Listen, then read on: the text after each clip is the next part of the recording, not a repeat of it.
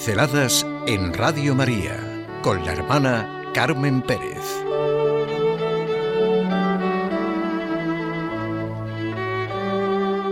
Madre Teresa de Calcuta, el eterno prodigio de David y Goliat. Madre Teresa, fundadora de las Misioneras de la Caridad, fue testimonio vivo de amor a Jesucristo por su entrega total a servirle en los más pobres entre los pobres. Su ejemplo ha sido un reto a la conciencia de la humanidad. En un tiempo marcado por la rebelión, la Madre Teresa defendió fuertemente la fidelidad al magisterio de la Iglesia, la santidad de la vida humana, la familia y la moral. Nos enseñó la verdadera dignidad de la mujer convirtiéndose en madre de todos. Nos enseñó que la mayor pobreza la encontró no en los arrabales de Calcuta, sino en los países más ricos cuando falta el amor en las sociedades que permiten el aborto. Para mí las naciones que han legalizado el aborto son las más pobres. Le tienen miedo a un niño no nacido y el niño tiene que morir.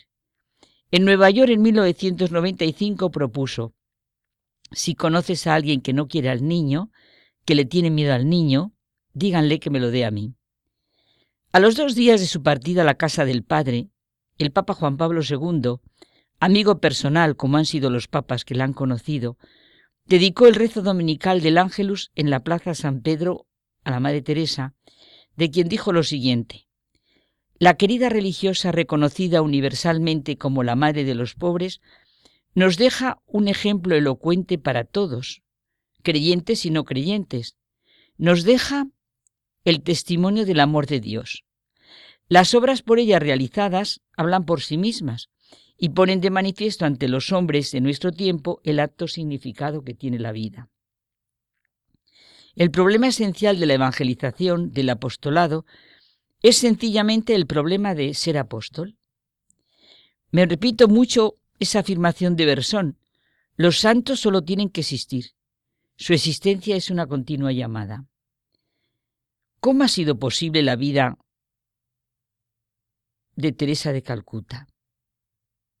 ¿Cómo es posible que voces tan jóvenes o tan ancianas basten para llenar el mundo? ¿Cómo puede ser que una sola persona se imponga contracorriente a todos solo por su amor, por su fidelidad a lo que es mejor, por su entrega? ¿Cómo es posible la obra, a lo largo de todo el cristianismo, de tantas y tantas sencillas personas a las que llamamos santas bienaventuradas, pues solo por la fuerza del amor, del Espíritu de Dios, que es amor.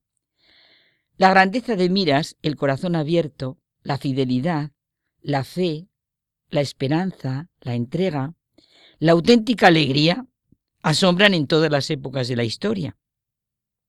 Y siempre siguen asombrando. Es el eterno prodigio de David frente a Goliat. David, joven y sin técnica de combate, derriba a Goliat. Cuando el amor, la rectitud, la verdad, la fe se encarnan en un hombre, éste puede enfrentarse con el mundo entero. Pues esa es la fuerza del Espíritu de Dios en la persona de Teresa de Calcuta, el amor. El secreto de su interioridad humana, de su fuerza y energía, radica en el Espíritu de Dios que es amor en nosotros. Esa es la historia del cristianismo. Siempre hay un amor de grandes dimensiones, dividido por alguien, que se opone a las corrientes que parecen invadir. Tanto en sentido real como en sentido figurado, este es un hecho que ya afirmó Jesús. Yo estaré con vosotros hasta el fin del mundo. Y yo a mi vez te digo que tú eres Pedro, y sobre esta piedra edificaré mi iglesia, y las puertas del infierno no prevalecerán contra ella.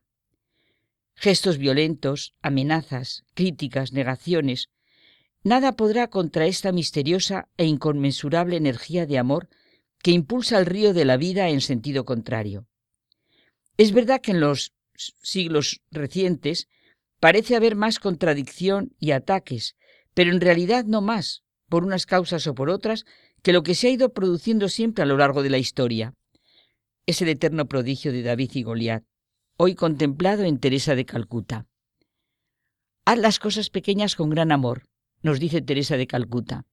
Así puede ser nuestra vida diaria.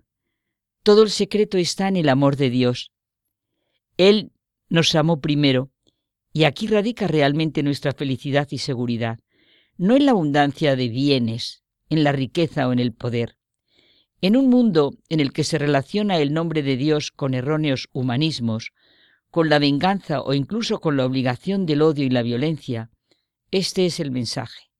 Dejemos todas las críticas y lo que dicen unos y otros. Eso es lo real, el corazón de la fe cristiana expresado en las palabras de Juan. Hemos conocido el amor que Dios nos tiene y hemos creído en él. Así podemos expresar la opción fundamental de nuestra vida. No se empieza a ser cristiano por decisiones éticas o grandes ideas, solo se empieza a ser cristiano por el encuentro con un acontecimiento, con una persona que da un nuevo horizonte a la vida, y este horizonte marca nuestra orientación decisiva, decía Benedicto XVI. La paz y la guerra empiezan en el hogar. Si de verdad queremos que haya paz en el mundo, empecemos por amarnos unos a otros en el seno de nuestras propias familias. Si queremos sembrar alegría en derredor nuestro, precisamos que toda familia viva feliz, nos dice la Madre Teresa. Sí, hoy recibimos la invitación del misterioso designo de Dios. Donde no hay amor, pongamos amor y sacaremos amor, como dice San Juan de la Cruz.